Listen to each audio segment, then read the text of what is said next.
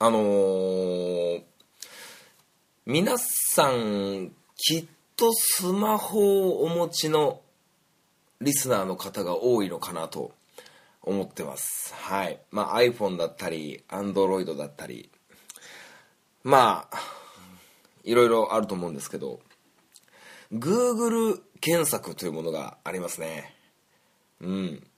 僕もよく Google でいろんなことを調べて困った時は Google 先生に検索してみればみたいなね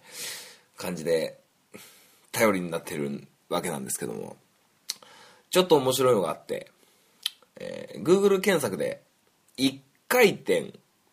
と検索すると面白いことが起きるよと。いうのがあってああ面白いと思ってね。漢字でね1回転とか、えー、漢字で斜めとかね、えー、検索するとちょっとした Google 検索のな裏技？裏技なのかな？ちょっとしたね面白い仕掛けがありますからね。是非やってみたらどうかなと思います。はい。それではハンクララジオスタートです。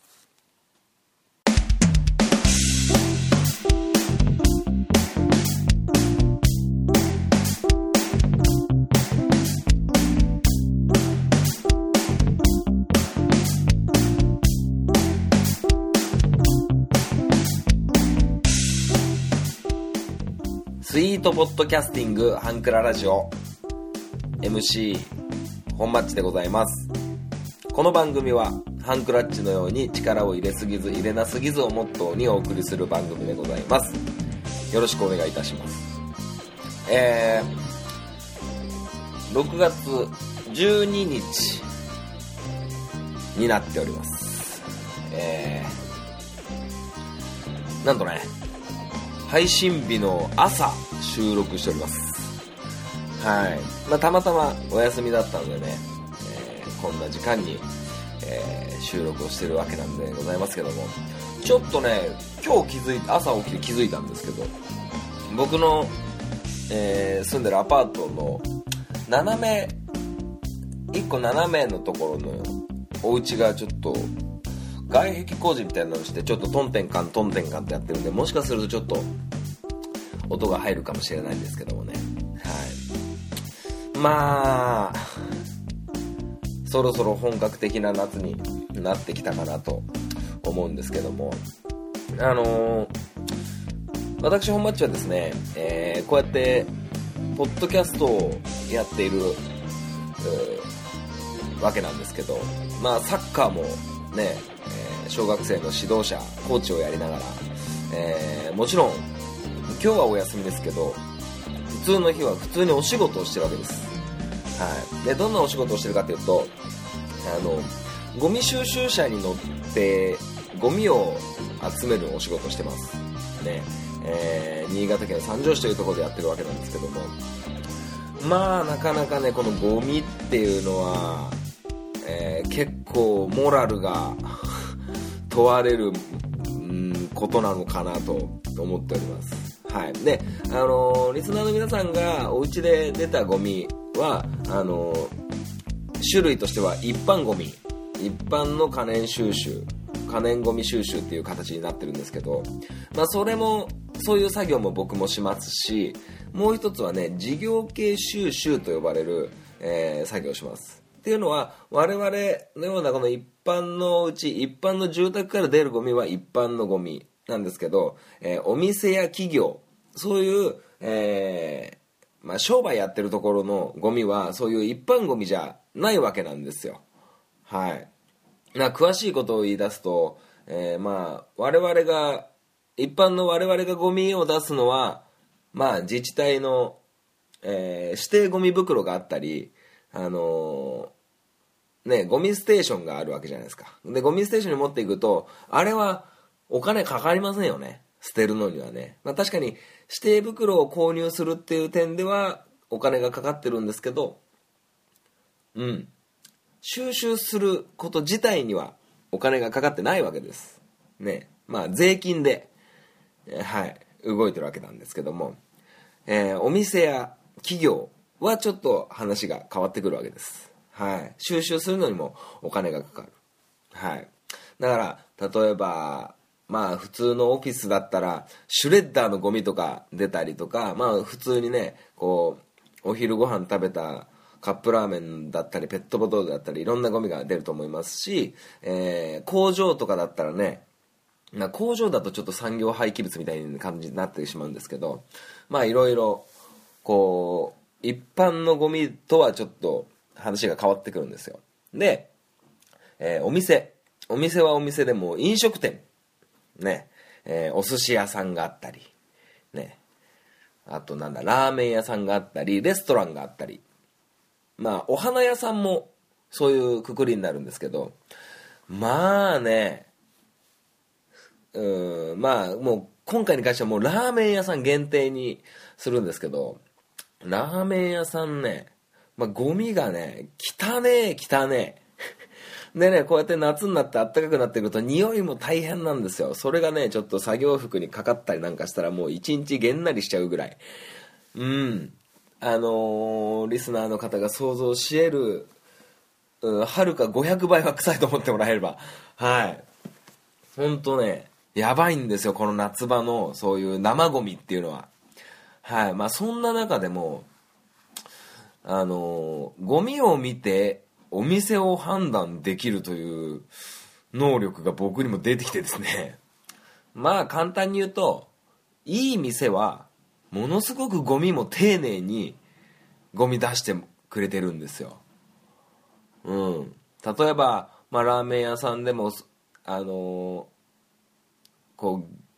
生ゴミとかもね、あの袋に入ってるんですけどそのビニール袋がねこう二重にしてあったりね破けてもこぼれないように二重にしてあったり、えー、縛り口がねギュッとしっかりなってたりあとラーメン屋さんだときっといろんな仕入れの関係で、えー、お野菜ネギだったり玉ねぎだったりほうれん草だったりいろんなお野菜をラーメンに使うとは思うんですけどそういう八百屋さんから、えー、出荷されてきたものっていうのはきっと段ボールに包まれて、えー、お抱えのね八百屋さんだったりから、えー、仕入れてると思うんですけどその段ボールがしっかりと畳まれてあったり、はい、するわけなんですよ。やっぱりねいい店まあ、収集業者の我々にとってものすごく助かるお店とそうじゃないお店があるわけですよ。もうねシンクにのシンクに溜まった生ゴミもうびっちゃびちゃのまんまね水も切らないでゴミ袋に入れてもう水の分だけ重たくてとか、えー、縛り口もそんなゆるゆるのまんまとか絞ってないとかねいろいろありますしうんだからそういうダメなお店 我々収集業者にとってちょ行きたくねえなみたいなお店っていうのはちょっとゴミがねこう乱雑になってるんですよ。はい。まあ何が言いたいかっていうとそういうゴミの出し方が綺麗なお店っていうのはあのいい店です。我々にとってもいいですしお客さんにとっても。ね来店されるお客さんにとってもものすごくこう人気のある店っていうのが伺えるかなと思います。はい。だからねこういつもこう店舗のね、テナントがこう、コロコロコロコロ変わるようなお店っていうのは、大体結構、そういうゴミの出し方っていうのが乱雑で、ちょっと汚いところが多いんですよ。はい。えー、そうじゃなくて段ボールをしっかり畳んでまとめてくれたり、ゴミ袋が二重になっててとか、そういうのが我々にとってすごく丁寧な対応してくれるお店っていうのは、ものすごく息が長いんじゃないかなと、うん、勝手に思っております。はい。まあそれはねラーメン屋さんに限ったことじゃないんですけど、まあ、お花屋さんでもねレストランでもそうなんですけどうん。ほんとひどいですよ。生ゴミの中に空き缶平気で入ってたりね。うん。信じられないことがあるんですけど。はい。もしねこの、えー、ハンクラルジョをお聞きになってる飲食業ないしお花屋さんだったりそうやってね、えー、ゴミを出される際にはものすごくこう、えー、丁寧に扱ってみるとあのー業者から見ても我々のようなゴミ収集業者からしてもあのすごく見栄えがいいというか、あの、あそこの店いいよねって結構おすすめできちゃうんですよ。で、やっぱりまあ飲食、うん、に関してはやっぱ味で勝負だ。大体ね、あの、そういうゴミが乱雑なところはね、あんまり美味しくない。言っても。うん、結局まあそこです、うん。そこに行き着いちゃうんですけど。まあでもそうやって、あの、お店の中の人のそういう心構え、お客さんに対してもそうだし、表にはね、そう、お客さんに対して表舞台はしっかり見せてても、裏側がね、ごちゃごちゃごちゃごちゃ乱雑になってるようじゃダメっちゅうことかなと思ってますよ。やっぱそういうしっかりとしてるね、えー、お店はね、そういう裏側のところも綺麗になってると思うんでね。はい。まあまあそんな感じでね、いやもう夏になってきてちょっともう、うん、癖、癖えんだわ。うん、臭いんですよ、ほんと。大変でね。まあまあそんな感じでね、あのくっせえ中毎日毎日頑張って仕事しておりますよ。はい。まあね、今日だからね、あのー、久しぶりの休みですからね、平日のお休みですからね、何してようかなっつって、はい、すごく楽しみにこうやって朝っぱらからこう収録してね、うん、やっていこうかと思うんですけど、まあ銀行行ったりなんやらなんやら、いろいろ、えー、しなきゃいけないなと思ってるんですけど、うん、まあまあ、えー、元気よく、えー、ラジオ頑張っていきたいと思います。それでは最後までお聴きください。アプローチラジオこの番組は MC のケンとリョウの同級生2人がお送りする雑談ポッドキャスト番組です。皆様の日常にどんどんアプローチしていきたいと思いますので、お便りお願いします。月曜日夜9時配信中。今のところ毎週配信していますので、お時間のある方はぜひお聞きください。アプローチラジオのケント、リョウでした。あなたの心にアプローチはい。それでは、かなり久しぶりですけど、メールが届いてるので、ご紹介したいと思います。えー、ラジオネーム、肛門太郎。肛門太郎。肛門って、あれ、あの肛門だからね、これ。うん、皆さん漢字読めない、これ、紹介できないからあれだけど。えー、はじめまして、肛門太郎です。ダメだな、これ笑っちゃうね。えー、初めてメールします。ありがとうございます。えー、本町さん、えー、ワンピースがお好きということをたびたびお話しされていますが、僕もワンピースが大好きです。そうですよね。ワンピースいいですよね。あの、7月にね、新刊出ますからね。はい。えー、いろんな戦いがあってワクワクするのですが、僕はゾロとミホークの戦いが一番好きです。本町さんは誰と誰の戦いが一番好きですか？はい、ありがとうございます。肛門太郎さんね、ありがとうございます。初めてですね。初めてで、そしてお久しぶりのメールでした。ありがとうございます。まあちょっとね、ラジオネームにね、パンチ力がありすぎてね。はい。はい、ありがとうございます。それ、ワンピースの戦い、誰と誰、誰、誰と誰みたいなね。いや、いっぱいあるよ。いっぱいある。この話し始めたらもうやばいから。うーんとね、基本的に僕はルフィの戦いがやっぱ一番好きなんですよ。ルフィの戦いが一番好きで、うーん、まあね、ルッチ対ルフィとかね、あれは、なんかこう、ウソップあってのみたいなところもあるしね。うん。まあ、コアなところで言うと、うーんと、フランキー対ピンクセニョールの戦いですかね。はい、こう、ワンピース知らない人、あれなんですけど、すごくこう、二人変態なんですけど、変態対変態なんですけど、ものすごくこう、芯を食ったね、戦いを見せてるんでね、ぜひ、よかったらね、えー、見ていただけたらなと思いますけどもね。はい。ありがとうございました、コモン太郎さんね。えー、こんな話をね、え、できる日が来るなんてね、思ってませんでしたけどもね。はい。ということで、えー、皆様からのメールもどしどし募集しております。はい。ほんとこういうなんかくだんない話でいいっすよ。うん。好きな食べ物なんですか？とかでもいいんでね。はい。はい、以上でメールのコーナー終わりにしたいと思います。ありがとうございました。ちは、ゆるりんこパーソナリティのなおです。しょうこです。この番組は日常に起きたこと、仕事のこと、楽しかったこと、悲しかったことをゆるりんこと話すポッドキャスト番組です。毎週木曜22時配信中。ふわふわゆるりとした番組をお探しのあなたにぴったり。番組はゆるりんこで検索。ぜひ一度聞いてみてくださいね。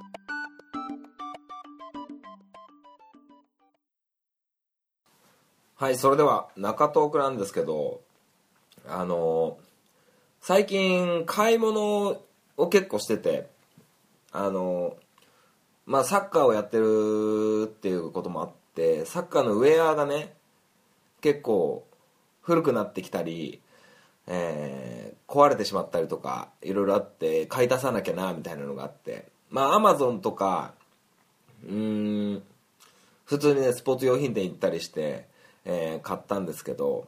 うんと今回買ったのは、えー移動用のランニングシューズなんですよ。はい。僕ね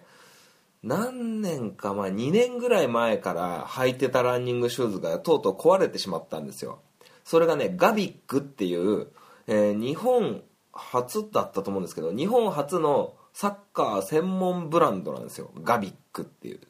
うブランドなんですけど。ねランニングシューズっていうのがあってあのー僕のチームがよくお世話になってるスポーツ用品店さんがあのうん仕入れたそのランニングシューズなんですけどそれがあの千葉県の、えージェフユナイテッド市原これ古いなジェフ千葉えージェフっていう、えー今 J2 かな J2 の、えープロサッカークラブの、えー選手が使ってる、えーシューズですよっていうのがすごくこう安くてランニングシューズ大体4000円ぐらいで、えー買ったんですけど結構よくってずっと愛用してて、まあ、とうとう壊れてしまったんで買おうかなと思ったんですけどその用品僕がいつも言ってる用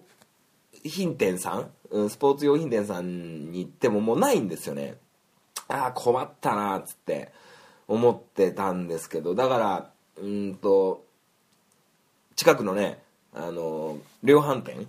スポーツ量販店、まあ、スポーツデポっていうとこなんですけど行ってね探したりなんだりしてで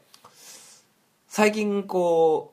うランニングシューズでニューバランスがね結構シェアを拡大してきてる感があってですね。うん、僕今までランニングシューズってずっとアディダスのアディゼロって呼ばれるブランドのやつを履いててでそのガビックっていうのに、えー乗り換えたんですよ。てかそのアディゼロっていうのがまた1万円ぐらいして高いんですよ。だからそのお抱えのねスポーツ用品店屋さんから4000円でっていうのであってそれでまたなかなかし品物も良かったんでそのガビックのランニングシューズを履いてたわけなんですけど、まあ、それが壊れてでアディゼロを買おうと量販店に行ったんですけどアディゼロって結構もうなくなっててじゃあ困ったなっつってじゃあもうニューバランス結構種類もいっぱいあるし、えー価格もそんなにねバカみたいに高くないから、えーニューバランスしようと思ってニューバランスを買って今履いてるんですけどまあまあ悪くないんですよやっぱり。うん。ニューバランス結構ね軽くてうん。あ足のサイズ感っていうかこうフィット感もすごくいいんですけどちょっとねその今までそのガビックっていうブランドのシューズを履いてたのも相まってやっぱりねこうガビックが100点ならニューバランス80点なんですよ。うん。でも80点抑えるランニングシューズってなかなかないんですよ。うん。ナイキも履いたけど微妙で、うん、アシックスはね、いいんですけど高いんですよね。価格が高くて。なんですけど、どうしようかな。ちょっとやっぱね、80点をね、毎日履いてるとね、ちょっといまいち、まだね、慣れてないんですよ。慣れてなくて。で、ランニングちょっと買って履いて、あなんかちょっとまだ80点だなーなんて思って履いてて、この間、アマゾンでガビックランニングシューズっって検索したらねその僕の履いてたやつが見つかってですね。失敗したな。いやほんと失敗した。もっとちゃんと調べて買いに行かなきゃって思って失敗したんですよね。本当それでそのアマゾンでもそのガビックが5000円ぐらいで売ってるんですよ。もう最高じゃんと思って。僕そのニューバランスね7000円ぐらいで買ってるんですよね。ほんとねちっと急ぎすぎたなっていうちょっとショックでかいっすね。うん。いやもう5000円でガビック買おうかなって思ってるぐらい。うん。なんですけどそのガビックのシューズも捨てちゃったんですけど僕ね26センチ履いてたか26.5センチ履いてたかはちょっと覚えてないんですよね。はい。このネットショッピングで靴を買うっていうのはものすごくこう、賭けなんですよ。うん、サイズ合わなかったらどうしようみたいな。まあ返品すりゃいいじゃんって話なんですけど、その返品の手続きってめちゃくちゃめんどくさいイメージがあって。いや、ほんとね、皆さんもこう、買い物には気をつけてほしいなっていうね、ことなんですけど、うん。まあね、失敗したなっていう話で。で、えーまあ話は変わると、その買い物つながりで言うと、えー来週、えーミランダカーと一緒に、ね、軽井沢へアウトレットの旅に出てこようかなと思っております。はい。非常に今から楽しみなんですけどもね、まあ、そこでね、こう、今度ね、お財布なんか買ってしまおうかななんて思ってね、えー金ない金ないとか言っときながらね、そんなね、感じで買い物してるわけなんですけど。皆様こうやってお買い物でのこう、失敗談みたいなのね、ありませんかね？結構僕、買い物下手くそでそういうの。うん、もっとちゃんと調べりゃよかった。でも、お店行って目の前に品物があるともう、なんかそれしかないみたいな感覚になってしまって、非常にね、困ったなと思ってね。まあなんとかこのランニングシューズ、このニューバランスのやつを内履きにしようかなと思ってたんですけど、もう、ランニングシューズあるんですよ。僕今ランニングシューズ2足あって。自分でランニングする用のランニングシューズと、あの、移動用のランニングシューズがあって。ね、なんでこんなランニングシューズにこだわるかっていうか、ランニングシューズを使うかっていうと、普通のスニーカーありますよね。普通のスニーカーも別に悪かないんですけど、ランニングシューズって、ランニングするためにあるから、軽いんですよ。うん、そして、ね、走りやすい、歩きやすいはもちろん。うん。もうね、ランニングシューズ履くと、普通のスニーカーがね、重たく感じてしまうっていうね、はい、ことがあるんですよね。うーん。なんでね、ランニングシューズね、ちょっと高いけど、普段履き、今ね、おしゃれなのもありますし、あの、レディースのもので言ったら結構カラフルなのもあったり、結構、おしゃれ履きにもいいんじゃないかなって思うんですけどね。なんでね、ランニングシューズ、もしね、こう、縁がない人も、あのたまたま立ち寄ったスポーツ用品店屋さんとか行って、手に取って、実際履いてみたりすると、いいと思いますよ。うん。非常にこう、世界が変わるというか。うん。で、また、あの、新しい靴ってテンション上がりませんか？うん、家の中でね、こう、新品でまだ外に出る前の状態の時はね、家の中でちょっと履いて歩いてみたいね、ありますよね、きっとね。うん。ね、僕サッカーをやってる関係上、えー靴をいっぱい持ってるんですよ。もうそもそもまずランニングシューズ2つあるし、サッカーのトレーニング用でトレーニングシューズが2個あるし、えーフットサルシューズが1個あるし、はい。なんでね、靴にはやっぱちょっとこだわりがあって、うん。だからなるべくね、こ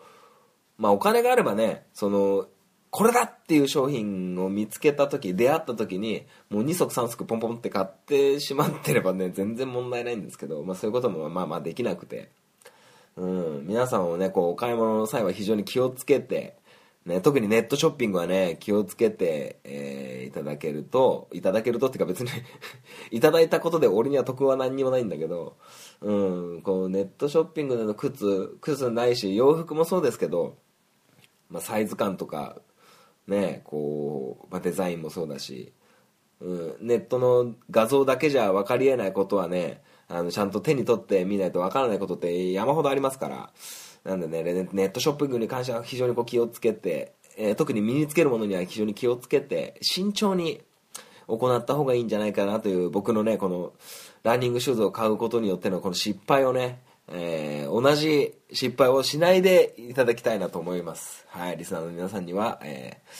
ーね、僕のような失敗をしないでいただきたいなと思います。はい。はあ失敗したな壊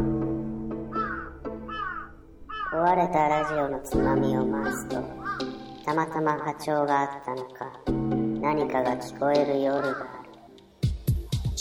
ドッキンマッシュ提供赤羽のラジオ。番組は赤羽のラジオで検索。心の周波数を合わせてお聞きください。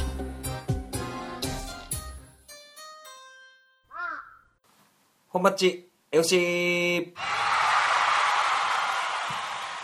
このコーナーはサッカー大好きな本マッチがサッカーについておしゃべりするコーナーでございます。はいえー、エルサルバドル戦ね。えー、無事、えー、18歳で、えー、久保建英選手が、えー、途中出場ということで、えー、なんかベンチにばっかりカメラがあって大騒ぎだったみたいですけども。まあ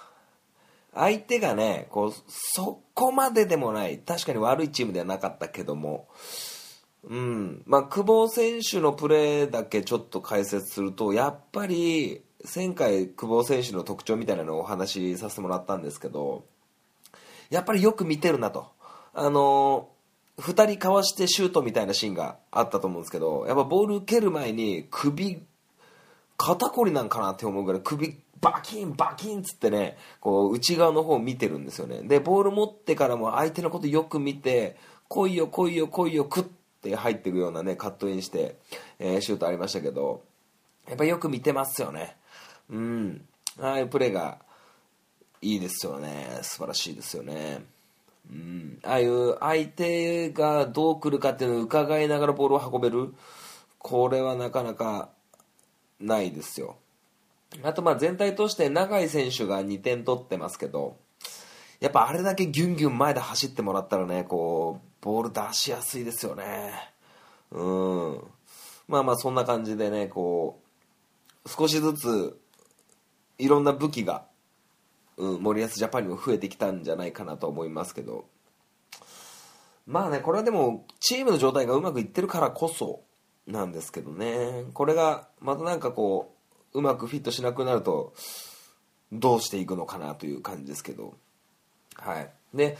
今回はどういう選手がこれこれこうとかって話じゃなくて90分間の試合をどういうふうに見るかっていう僕がですよ。僕がどういうふうに見てるかっていう話なんですけど。まずやっぱり0対0からスタートしますよね、まあ、どういうふうにやるかなって思った時にやっぱりチームの狙いが何かっていうのを探りますよね。で今回の場合だとまあ原口と原口選手と永井選手が前にいてやっぱギュンギュン走るやつだからやっぱそこを使いたいですよね。だから冨安選手からね右サイドにポーンって永井選手に出たのとか冨安選手バックですからね。やっぱそういう高い位置を後ろからちゃんと見るっていうのが非常にいいですよね。でそういうどういうふうに攻撃をしていく？やっぱりサッカーっていうのはどこまで行っても点を取るスポーツなんでまずどうやって点を取るかっていうことから計算してやっていくんですよ。まあ確かにねあの相手が圧倒的に力があって、え引いてからカウンター1本みたいなのもありますけど結局どうやってボールを奪ってどうやってゴールに行くか、えー少ないチャンスをものにするかっていうことを考え出すと思うんですよ。やっぱり結局ゴールをどうやって目指すかっていうことをお互いね両監督そういう作戦を引いてくるはずなんですよね。相手をどう止めようっていうよりも先にやっぱりどうやって点を取るか。で点を取るためにはどうやらなきゃいけないか。ら点を取るために一回ガツッと引いてリトリートしてボールを奪ってやっぱり結局ねボールを奪うっていう作業がね攻撃につながりますからね。やっぱそれをどうやってしていくかっていうことを注目してまず見ます。それとやっぱり主導権をどっちがまず握るかってことですよね。主導権っていうのはどう言ったらいいのかボールを持ってるから主導権を握ってるっていうわけじゃないんですけどうんやっぱりその攻める攻撃の仕方をどちらが探ってるからっていうところですよね主導権っていうのは。でもボールを持ってる方が圧倒的に主導権を持ちやすいとは思いますけど要はねこの主導権っていうのはどれだけ自分の作戦のペースに持っていくかっていうことだと思うんでうん今回日本の主導権の握り方っていうのはやっぱり中盤でボールを回しながら前でギュンギュン走るやつにどうやって出すかいつ出すかっていうタイミングを測るっていうここが森保ジャパンの狙いだったんじゃないかなと思うんでやっぱそうやって中盤で探す前線の選手を探すっていう場面が多ければ多いほど主導権を握るっていうことですよね。うん、で日本代表、まあ、また古い話になりますけど、まあ、この間のロシアワールドカップのベルギー戦もそうだし、えー古くはアトランタオリンピックかな。あのマイアミの奇跡っていう日本代表がブラジルに勝ったあれがあるじゃないですか。あれっていうのはやっぱり相手にボールを持たせてどこでボールを取るかっていうのを日本がどれだけ狙うかだったと思うんですよね。うん。まあめちゃめちゃシュート打たれてるんですけどあの試合は。めちゃめちゃシュート打たれてるんですけどでやっぱボール奪ってどこにボールを運んでああいう交通事故みたいなドキャーみたいなので1点拾ってるんですけどあれをどれだけ狙ってたかですよね、まあ、主導権はブラジルが持ってたはずなんですよ。マイアミの奇跡、えーオリンピックの時の、えーブラジルと日本で言ったら。ブラジルが圧倒的に主導権を得てたんですけど主導権をもうもう勝ったからねいいいい風に言えますけどあえてボールを持たして前がかりにさせてボールを奪ってっていうねあわざとボールを持たせて前がかりにさせるっていう主導権の握り方っていうかね、うん、そういう感じですよね。まあまあ最初はやっぱりこうどどういう風なゴールの奪い方を目指してるかっていうのを探ってみます。まあ大体10分15分でそれ分かりますよね。で日本代表のそういう中盤でボールを持って、えーどこに出すかってやっぱその供給役ボールを出す人が誰なのか。まあ日本ですからね。あの日本人ですから。今までずっと見てますから誰がパスが上手とか、えー大体誰がパス出すみたいなのはなんとなくわかると思うんですけど。はい。でうんその中で、えー主導権をどうやって握るかっていうのをまず見てあとはあの点が動けばどうしてそういう風にそれがハマったかっていうのをちょっと分析し始めてで0-0とかね攻撃が動かない時つまりどっちも主導権を握れず握ってるどっちも主導権を握ってるとも言えるんですけどまあ0-0ってことは攻撃がうまくいってないわけですよね。ゴールを奪えてないわけですから。だからその原因をどこかなって探す。まずどこでボールを取られてるか。で攻撃をするスタートし始める場所がどこか。うん、やっぱそういうあの中盤でボールを取るのか最終ラインでボールを取るのかでは全然攻撃のスピード質変わってきますから。でもそういう何が原因でうまくいってないかっていうのを探し出す、うん、そういうところから僕は見てますけどね、まあ、あとあとはもうその繰り返しです、えーどこでうまくいってるかうまくいってないか、えー今主導権はどっちが握ってるか何を狙ってるか、えー得点差が動くと点が動くと少しずつ考え方が変わってきてこれまたややこしくなってくるんですけどあとはまあ分かりやすく言うと選手交代今回でいう久保選手が出てくるとかうん中島選手が出てくるとか大迫選手が出てくるとかいろんな交代でどういう攻撃に変わるか攻撃だったりその主導権の握り方を変えるんですよ。あの選手交代っていうのはもちろん点を奪わなきゃいけないってなるとその攻撃のね、点の取り方のバリエーションを増やしたりとか、いろいろあるんですけど、負けてる時だとそうだし、え勝ってる時だとどうやって試合を終わらすか？守備で終わらすのか、攻撃しっぱなしで終わるのか？まあ、攻撃は最大の防御と言いますからね、そもそも相手が、相手にボールが渡らなければね、あの、点を奪われる心配はほとんどありませんからね。だからね、選手交代だと、この、一番最初、0-0の状態、キックオフした状態で、どういう風に点を取ろうと狙ってるのかなっていうのが、ちょっと見方がまた変わってきます。選手交代でどういう風にボールを運んで、どういう風にゴールを目指していくのかっていうのが少しずつ変わってきます。選手それぞれに特徴がありますからね。うん。だから、うん、なかなかこう、90分の中で目まぐるしい。だから僕は、録画したやつを、あの、巻き戻し巻き戻しで、この時とこの時でどういう違いがあるのかみたいなのを、あの、見出して、もうなんか、てんやわんやしちゃうっていうね、サッカーの変態なんですけど。うん。まあ、サッカー僕みたいにね、もう四六時中サッカーのこと考えてる人なんてめったにいませんから、あの、そうじゃないね、たまたまテレビつけたらサッカーやってたよ、みたいな人が見るときにはそうですね、うーん、まあ、解説、解説の人の話をよく聞いて、なんでを増やした方がいいと思います？なんでこうなったの？なんでこうなったのっていうのを増やして、なんでこれがこうでこうなったのか？なんでこれがこうで成功したのか失敗したのか？うん。やっぱね、失敗にはね、原因が絶対ありますからね。うまくいったのに偶然はありますけど、失敗に偶然はありませんから、うん。なのでね、あの、もしね、そういうのなんでっていうのをよく探してもらって、うん。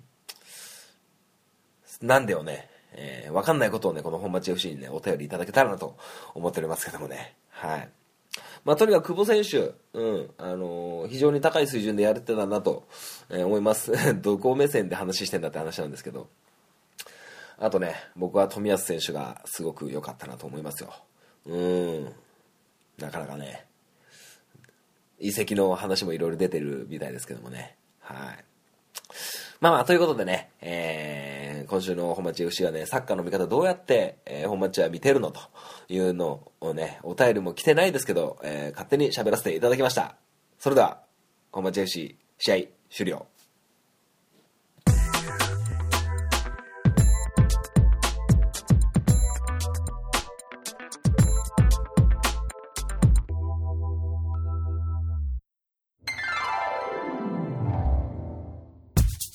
ハンクララジオでは皆様からのご意見ご感想をお待ちしております。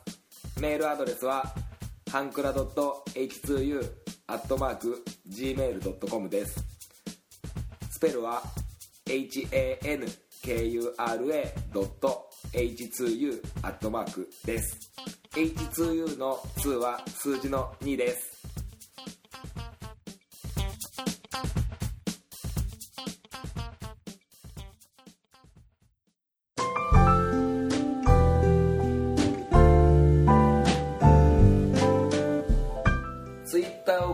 方は DM でもご意見ご感想をお待ちしております。ハンクララジオで検索してみてください。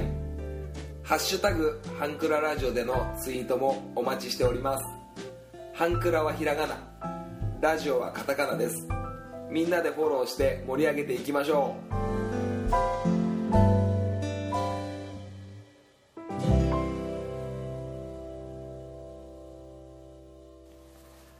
はい、エンディングでございます。最後までお聞きいただきありがとうございました。この番組では皆様からのメールをお待ちしております。はい。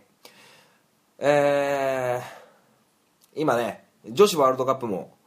やってますし、えー、J リーグも盛り上がってきてますし、えー、まあシーズンですからね、サッカーがだいぶ盛り上がってきています。まあヨーロッパ、欧州の方では、まあオフシーズンになっているので、うん、ちょっとね、移籍の話とかが多くなってくるのかなと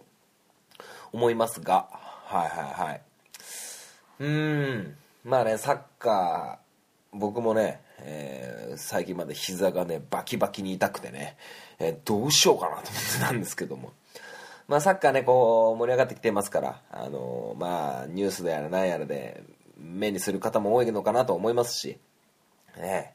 あのーぜひね、こう、サッカーに興味を持っていただけたらなと思います。はい。うーん、まあ、やらなきゃいけないこともたくさんあって、えー非常に忙しい毎日なんでございますが、えー非常に非常にね、こう充実している毎日でございますよ。うん。そうっすね。最近なんかエンディングトークできるようなことあるかなって思ったらね。まあ、あんまりないかな。うん、あ、そうそう。あのーこうやってポッドキャストを配信してる僕からして、あのーポッドキャストをよく聞くんですけど、1週間、7日間あって、まあ聞く時間も、まあ仕事中に聞ける時もあれば、え移動中に聞いてはいるんですけど、まあなかなかね、こう、結構こう配信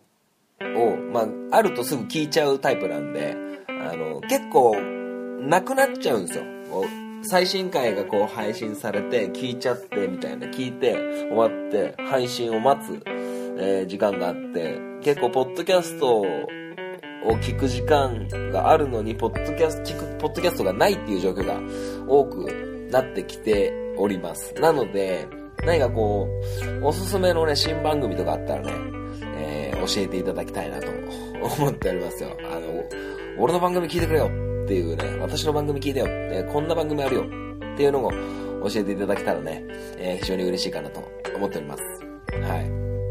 まあ、そんな感じでね、えーエンディングはふわっともやっと、ふわっと、